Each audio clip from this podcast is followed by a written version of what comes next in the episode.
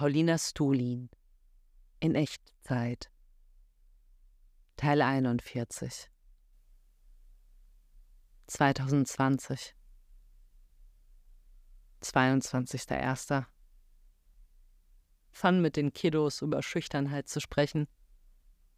Madeleine erzählte, dass sie immer schüchtern beim Döner kaufen sei, weil sie Angst hat, dass ihre aufgrund der Sprachbarriere besonders deutlich artikulierten Extrawünsche sich so anhören, als würde sie den Verkäufer für dumm halten. Der frisch in den Stimmbruch gekommene Noah konnte den ganzen Tag nicht vom Thema Selbstbefriedigung ablassen, fragte jede Person, ob sie es schon mal gemacht habe, berichtete davon, wie akribisch er die Konsistenz seines Spermas erkundet hat und wurde auch sonst nicht müde, uns mit seinem ungefilterten Gedanken-Livestream zu beglücken. Erster, zweiter. Ich habe mich ja schon daran gewöhnt, aufgrund meines Kohlrabi-Konsums an Supermarktkassen belächelt, erstaunt angeblickt oder gefragt zu werden, was ich denn mit derartigen Massen vorhabe, ob ich das alles alleine essen würde, etc. Gestern im Aldi wieder dasselbe. Diesmal von einem Bilderbuchboomer hinter mir, dem das Entsetzen über meinen Einkauf förmlich ins Gesicht geschrieben stand und dem es wohl wie ein Affront gegen die guten Sitten erschien, dass ich nicht brav Nudeln, Schnitzel und Schokolade einkaufte. Er bestand darauf zu erfahren, was das soll. Ich so, naja, ich esse halt gerne Kohlrabi. Die Kassiererin lenkte beschwichtigend ein. Das kann man so wie Chips essen. Und die halten sich ja auch gut. Er, weiter verständnislos auf meine zwanzig Knollen deutend, aber so viel? Und mir empört ins Wort fallend, als ich erklären wollte, dass es bei dem festen Stückpreis vernünftig sei, zuzuschlagen, wenn mal größere auf Lager sind. Aber man kann doch nicht nur von Kohlrabi leben. Vierter, zweiter. Letzten Freitag bei der Soli-Party für Community for All wo auch die Ausstellung gezeigt wurde, zu der ich die Porträts von den Inhaftierten des Abschiebeknasts beigesteuert habe, hielt ich vor dem Amewu-Konzert im Kaminsaal der Oettinger Villa eine Rede, die gut ankam, was mein Selbstwertgefühl schön gepusht hat. Die positiven Rückmeldungen ließen mich aufgeregt die Hände reiben, eingedenk dessen, was an Feedback eintrudeln wird, sobald ich den Comic veröffentlicht haben werde. Ich habe in den letzten Jahren so viel erarbeitet, von dem noch niemand weiß. Ich will endlich zeigen, was ich drauf habe. Wer ich bin.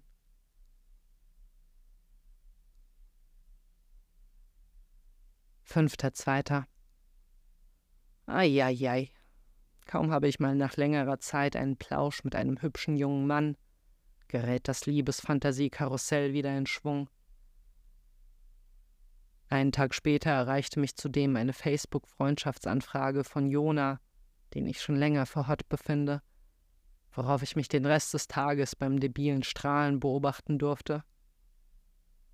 Früher hätte ich einen derartigen Verknalltseins-Kick willkommen geheißen, gerade in Zeiten wie jetzt, da sich seit Wochen eine bedrückende Traurigkeit durch mein Erleben zieht. Doch jetzt kommt mir dieser Hoffnungsbitzel fast schon verlogen vor. Es führt doch zu nichts. Ist doch bloß wieder eine blinkende Leuchtreklame, die mich in eine Sackgasse führt. Aber ich sehe es schon kommen. Da wird was gehen. Die erste Weile wird es großartig sein. Mein krankes Essverhalten, das wohl größtenteils dem Füllen des Alleinsein-Vakuums dient, wird sich verändern. Ich werde endlich die vielen Sätze los, die seit Jahren in mir lagern. Ich werde ganz neue Seiten an mir entdecken. Doch mit genau der gleichen prophetischen Sicherheit sehe ich gemeinsam mit diesen ganzen Erlebnisauffrischungen schon die ersten Awkward-Momente herangaloppieren. Anstrengende Begegnungen, die mir anstrengende Rätsel aufgeben, denen ich fruchtlos nachgröbele ich spüre schon genau die Sehnsucht, endlich wieder alleine zu sein, während ich es noch bin.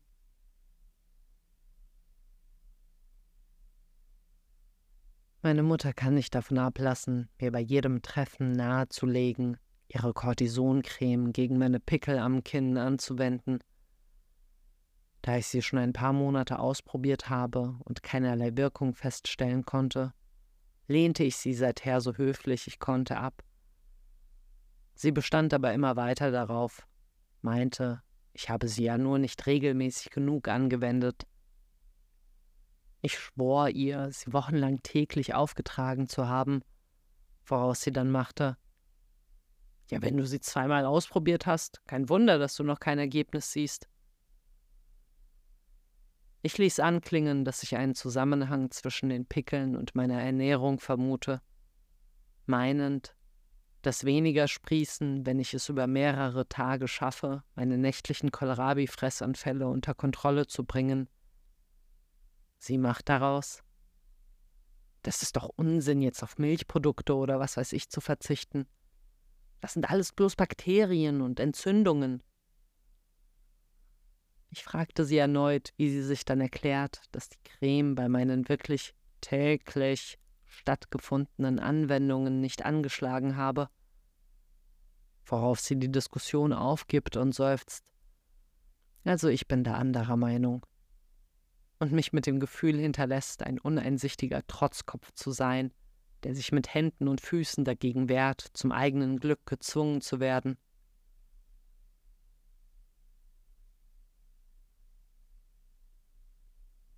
Ich bin traurig, dass ich nicht glücklich bin. Siebter Zweiter. Ich ermuntere die Kinder ja stets unverkrampft über Tabuthemen wie Tod, Ausscheidungen und Sexualität zu sprechen. Doch die Bilder, die mir zwei Jungs gestern in meine Vorstellung eingebrannt haben, als sie vom zwölften Geburtstag eines Mitschülers berichteten, der zu einer kollektiven Wichsorgie ausgeartet ist, und dabei Namen vieler Beteiligten nannten, mit denen ich in der Betreuung so tolle, nachdenkliche Gespräche geführt habe, waren selbst mir zu viel. Achter Zweiter. Nach der Anti-Überwachungsstaat-Demo, die sich gegen geplante Kamerainstallationen in Darmstadt richtete, durch die Einkaufspassage gegangen und während mir noch die Rufe von eben gerade im Kopf nachhalten, wie zum Beispiel Wie und wo, wer und wann, geht euch überhaupt nichts an, lief mir ein Kind entgegen, das mit leuchtenden Augen ein Spielzeug-Polizeiauto umarmte. Neunter Zweiter. Ich bin voll im Arsch. Zehnter Zweiter. Ich will ewige Geduld in mir heranzüchten. Elfter Zweiter. Hä? Wieso bin ich nicht glücklich? 13.12. Gute Einsichten aus dem Podcast. Warum ist das Leben so lang? Erstens, um auf die Idee zu kommen, Künstler zu werden, muss man einen an der Klatsche haben. Um mit der Kunst Erfolg zu haben, muss man jedoch genau diese Klatsche unter Kontrolle bringen. Zweitens, man muss sich eine gewisse narzisstische Selbstherrlichkeit gönnen, um kein Arschloch zu werden. Seine Eitelkeit zu frönen ist also auch ein Dienst an der Gemeinschaft. Und ein schöner Wunsch von Paul Hammer, der darüber sprach, bei seiner überdimensionalen Kinski-Kopfskulptur besonders viel Liebe in die schwungvollen Lippen gesteckt zu haben, denn man sollte sich bei Betreten des Raumes sowohl angebrüllt als auch geküsst fühlen. 14.02. So gut, dass ich vor ein paar Monaten aufgehört habe, mich aus Angst mit Leuten, die ich nicht cool finde, zu einem Klumpen zu verschmelzen, dagegen zu sträuben, auf Demos mitzuskandieren. Gerade bei Fridays for Future, wo im Vergleich zu Demos, in denen vorwiegend Erwachsene mitlaufen, viel leidenschaftlicher gebrüllt wird, macht es einfach so viel mehr Spaß. Die ganze Situation kriegt einen viel kämpferischeren Charakter. besonders wenn der Mob nach einer Stunde schon so richtig eingespielt ist. Ich liebe es, wie Anwohnern, die von diesem zackigen Einklang ans Fenster gelockt werden, der Mund offen steht beim Anblick unserer gewaltigen Pracht. Fettester Moment heute, als wir auf dem durch Schallschutzmauern eingefassten Autobahnabschnitt entlang marschierten und sich beim Beschreiten eines kurzen Tunnels die Akustik der Parolenrufe durchs Echo intensivierte und ein richtig fetter Techno-Track genau in dem Augenblick des Eintritts in die weiche Dunkelheit einsetzte. Ein riesiger Batzen Ekstase schwoll durch die Menge.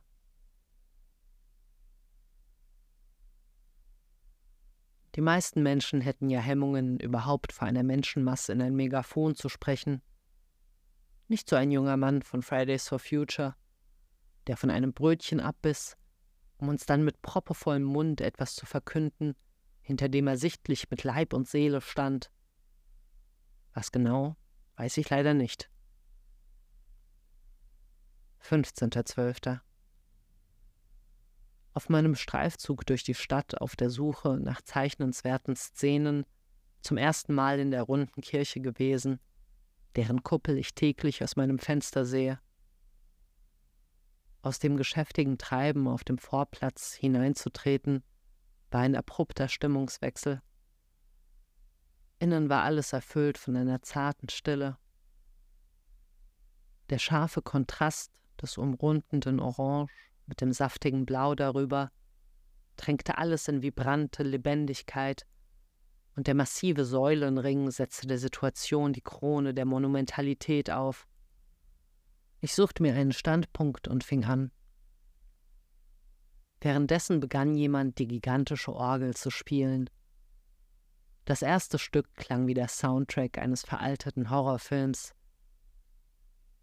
dem nächsten wohnte eine sich mit dem dominanten Ernst des Ortes kokettierende Verwunschenheit inne. Als ich fertig war, durchschritt ich nochmal bedächtig den Raum und fand eine Miniaturklagemauer, in deren Ritzen gefaltete Zettel steckten. Ich ging hin und öffnete einen, dessen Inschrift jedoch auf Kyrillisch war. Auch die weiteren waren in mir fremden Sprachen beschrieben doch schließlich fand ich einen auf Deutsch, auf dem stand Herr Klock, kennen Sie die kirchliche Kleiderordnung? Fragezeichen, Fragezeichen. Kurze Hosen im Sommer! Ausrufezeichen, Ausrufezeichen.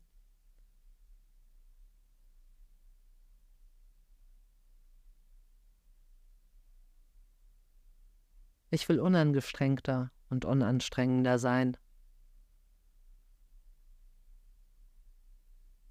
18.02. Packendes Gespräch mit Katja, die gerade ihre Rettungssanitäterausbildung absolviert hat, in dem meine Geilheit nach grauenerregenden Geschichten voll befriedigt wurde. Sie erzählte von einer Nachtschicht, in der sie um drei Uhr morgens aus der Bereitschaft zu einem Einsatzort gerufen wurde, an dem mit einer Reanimation zu rechnen war. Sie war derart übermüdet, dass sie es sich nicht zugetraut hat, den Rettungswagen zu fahren, was ihr verächtliche Missbilligung von ihrem Vorgesetzten einbrachte.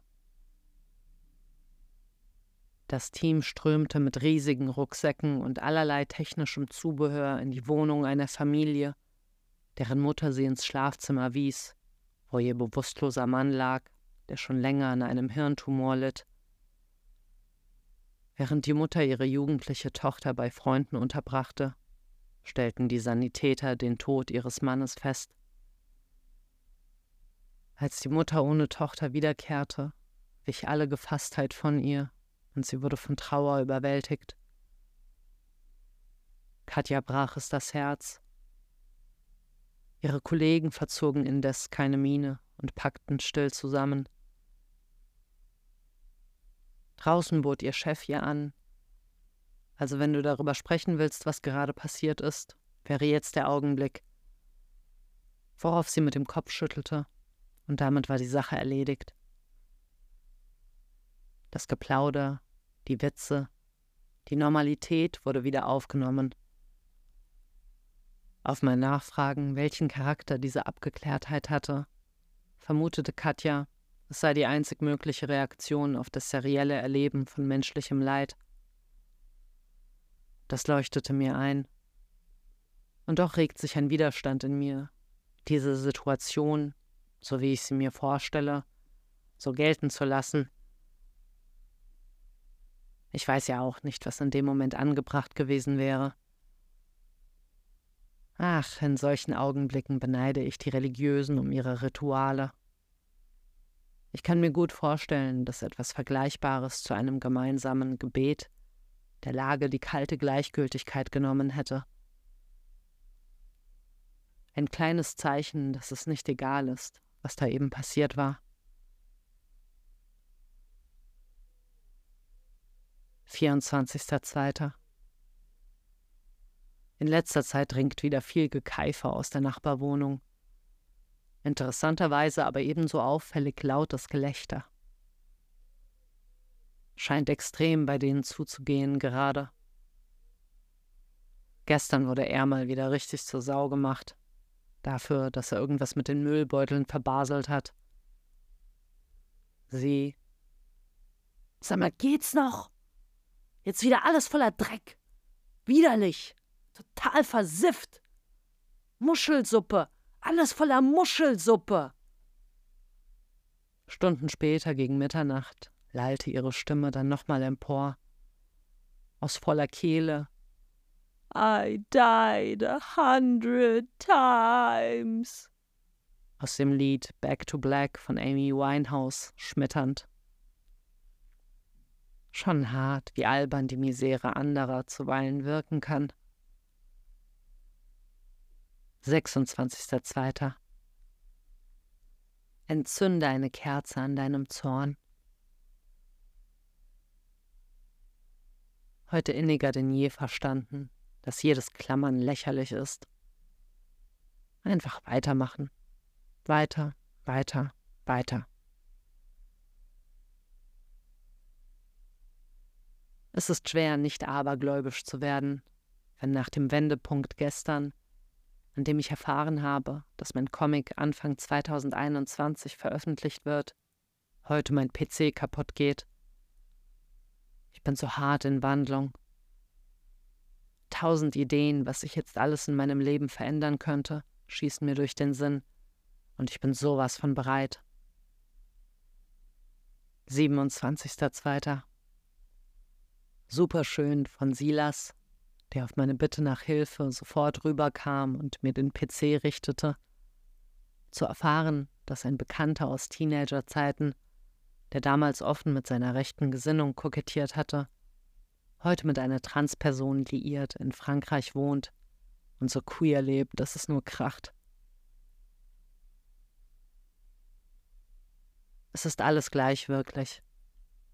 Es gibt keine geistige oder intellektuelle Sphäre, die der materiellen enthoben wäre. Fünfter Dritter. Die Nachrichten sind so schrecklich. Erdogan lässt Flüchtlinge an die griechische Grenze transportieren, um die NATO dazu zu bewegen, ihn kriegerisch zu unterstützen. Diese versuchen verzweifelt in die EU zu gelangen und werden dabei von Rechtsradikalen attackiert. Kindern wird Tränengas ins Gesicht gesprüht. Deutschland sichert der griechischen Polizei Unterstützung zu. Am Montag wurde der erste Mensch von einem Frontex-Mitarbeiter getötet, indem ihm beim Versuch, die Grenze zu überqueren, in den Hals geschossen wurde. Der Coronavirus breitet sich aus.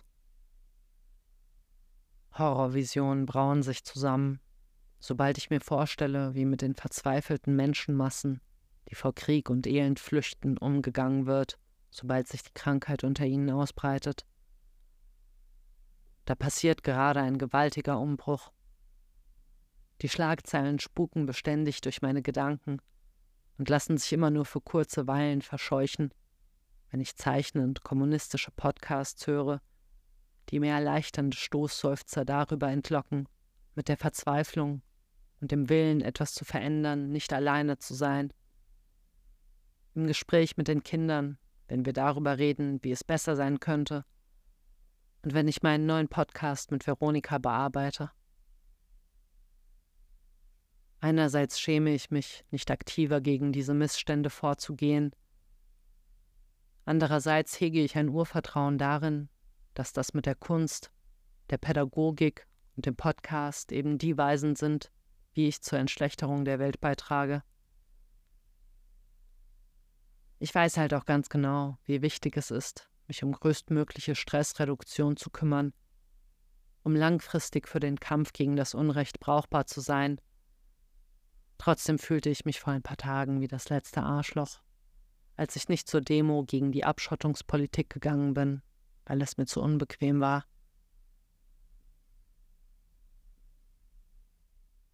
13.3. Alles deutet darauf hin, dass Covid-19 sich in den nächsten Wochen so weit verbreitet, dass kollektive Quarantäne verordnet wird. Schreckensszenarios, wie sie jetzt schon in Italien zu sehen sind, wo die Krankenhäuser derart überlastet sind, dass selektiert wird und Infizierte zum Sterben nach Hause geschickt werden, sind zu erwarten.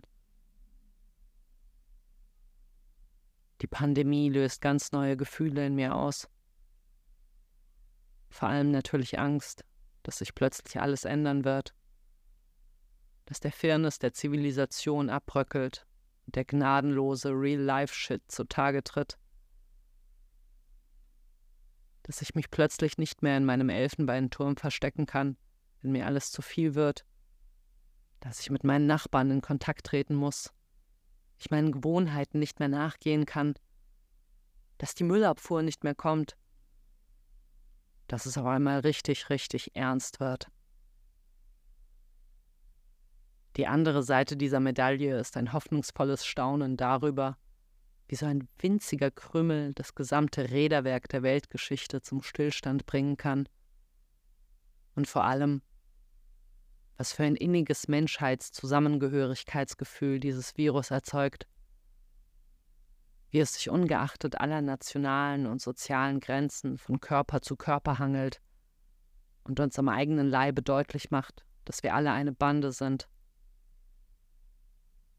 Zu diesem Gefühl gesellt sich eine Sehnsucht, dass dieser Anstoß endlich die große Veränderung ins Rollen bringt, die schon so lange überfällig ist, die auch den überzeugtesten Systemverteidigern vor Augen führt, dass dieses kranke Affentheater nicht in Ewigkeit gemeißelt ist. Eine andere Erinnerung daran, in was für einer abgefuckten Welt wir leben, erhielt ich, als ich gestern auf der Arbeit erfuhr, dass auf dem Messplatz ein Blindgänger aus dem Zweiten Weltkrieg gefunden wurde und heute 9000 Menschen für die Zeit der Entschärfung ihre Wohnungen verlassen müssen. Als Maike meinte, Teile der Casinostraße würden zum Sperrgebiet gehören, hätte ich fast angefangen zu heulen vor Kummer bei der Vorstellung, auch für mehrere Stunden mein Zuhause verlassen zu müssen und damit 80 Jahre Zeit versetzt von den scheiß Nazis meinen freien Tag versaut zu bekommen. Glücklicherweise konnte ich später feststellen, dass ich von der Maßnahme knapp verschont geblieben bin. Meine Güte, wo soll das mit der Rumpinserei nur hinführen, wenn die Revolution kommt? 14.3. Seit heute beginne ich das Ausmaß der Lage zu checken. Die Dauerpräsenz des Corona-Themas in meiner Facebook-Timeline ist nun eindeutig nicht mehr eine von diesen medialen Wellen, die nach ein paar Tagen wieder abebben, sondern in Stein gemeißelte Realität, die uns alle betrifft. Es ist da. Man spürt es. Verlautbarungen, dass bis zum 30. April alle öffentlichen Veranstaltungen abgesagt sind. Die Schulen werden geschlossen. Die Vision, dass bald alles außer den Supermärkten und den Krankenhäusern geschlossen ist, die vor ein paar Tagen noch total übertrieben und weit hergeholt klang, rückt immer näher in die Wirklichkeit. Im Supermarkt war es heute früh so voll wie noch nie. Dabei aber passend zum federzarten Frühlingswetter, eine sehr milde Atmosphäre über allem. Vielleicht bilde ich es mir ein, doch ich habe den Eindruck, dass die Menschen durch diese offenkundige Demonstration unserer kollektiven Verletzlichkeit vorsichtiger und extra freundlich miteinander sind. Und doch, es ist eine fragile Ruhe. Sie könnte jeden Moment durch einen Husten zerrissen werden. Habe mir nach meinem morgendlichen Kohlrabi-Hamstern noch eine extra Portion Weed und Hasch gekauft die Apokalypse will schließlich nicht nüchtern begangen werden. Alle Veranstaltungsplakate auf meinen Wegen in Gedanken durchgekreuzt. Auf meiner Tour Naman, Alex und Samantha getroffen und mit ihnen erstmals die handkontaktlosen Grüße mit Ellbogen und den Füßen ausprobiert. Beim Zeichnen in der Innenstadt aus jedem einzelnen Gesprächsfetzen von Passanten das eine Thema herausgehört. Empörung darüber, wie man das mit der Kinderbetreuung hinkriegen soll. Scherzen, dass man einfach eine Party veranstalten sollte, auf der sich alle infizieren, damit man es endlich hinter sich hat. Austausch über die Homeoffice-Erfahrungen. Fragen, wie das wohl jetzt mit der Abgabe der Physikhausarbeit sein wird. Ob man die Reisekosten zurückerstattet bekommt und so weiter ob man die Reisekosten zurückerstattet bekommt und so weiter. Inmitten des Getümmels plötzlich ein ungehaltener Nieser eines Mannes, der daraufhin noch voller Schmackes aus beiden Nasenlöchern auf die Straße rotzte. Wie kommt man wohl zu diesem Grad des Draufscheißens, wie man auf seine Mitmenschen wirkt? Beim Heimkehren von einem Video zu Tränen gerührt worden, in dem Menschen in Italien von ihren Balkons aus zusammen singen und tanzen. In Krankenhäusern wird massenweise Desinfektionsmittel geklaut.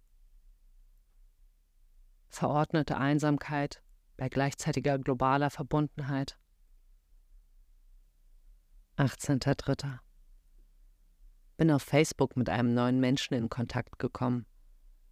Eine Frau mit dem Pseudonym Gertrude Blümenkohl die schon vor ein paar Monaten auf meinen Radar getreten ist, als ich eine Podcast-Episode gehört habe, in der sie von ihren Depressionen berichtete.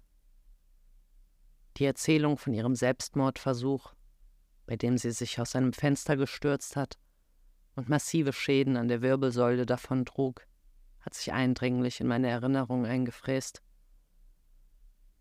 Sie schrieb mir, dass sie sich beim Hören des Podcasts mit Tom in meiner Art wiedergefunden hat und benannte sie als, Zitat, nicht unmittelbar intuitiv schwingungsfähig, aber dann doch über intensive Kopfarbeit. Ich antwortete ihr, dass diese Wahrnehmung wohl aus meiner durch einen bestimmten YouTube-Kommentar ausgelösten Unsicherheit rührt, nicht verlegen rumzustammeln, halbwegs grammatikalisch korrekte, wenn nicht gar schlau klingende Sätze zusammenzukonstruieren und allgemein die Rolle einer tollen Persönlichkeit zu performen. Eine Überbewusstheit, die auf Kosten der Natürlichkeit geht. Heute nach dem Aufstehen drängte sich mir jedoch der Gedanke auf, dass dieses seriöse Verstellen nur Teil dessen war, was sie gemeint hat. Ich erinnerte mich daran, wie ich einmal den Begriff Insektenforscherblick zur Beschreibung eines Charakters gehört und mich darin sofort wiedererkannt habe. Ich bin absolut pro Warmherzigkeit, hatte aber schon immer das Gefühl, dass ich mich mehr um sie bemühen muss als andere und dass Komplimente und Freundlichkeitsbekundungen aus meinem Mund oft gekünstelt, wie von einem Laienschauspieler klingen, der engagiert einen schwierigen Text aufsagt. Und mir fällt zu dem Thema auch mein inniges Verbundenheitsgefühl zu Menschen auf dem Autismus-Spektrum ein, das einsetzte, als ich einmal eine Doku über Asperger-Patienten sah und mich daraufhin, wie es so meine besessene Art ist, tief in das Thema einbuddelte. Und da wäre noch meine Vorliebe für Routine und das Alleinsein. Ich schäme mich für beides, stelle jedoch mehr und mehr fest, dass mir beides gut tut.